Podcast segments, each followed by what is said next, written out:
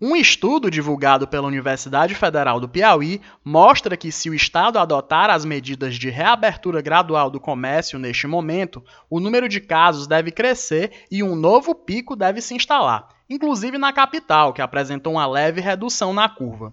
O problema é que a doença ainda não se estabilizou no Estado, no chamado platô.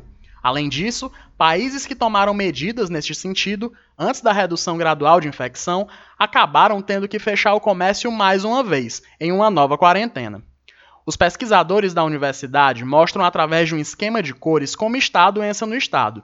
No primeiro momento, a capital espalhou novos casos para o interior, mas agora a situação é inversa. Enquanto Teresina os números estão se estabilizando, no litoral e sul eles estão em constante acréscimo. Isso pode levar a uma infecção do interior do estado para a capital, resultando no temido novo pico. Ao contrário da Nova Zelândia, que esperou zerar a transmissão comunitária para abrir o comércio, a pressão de empresários sobre o governo do estado pode provocar uma situação desastrosa, com até 11 mil novas infecções apenas neste período, como detalha o estudo da sala de situação da UFP.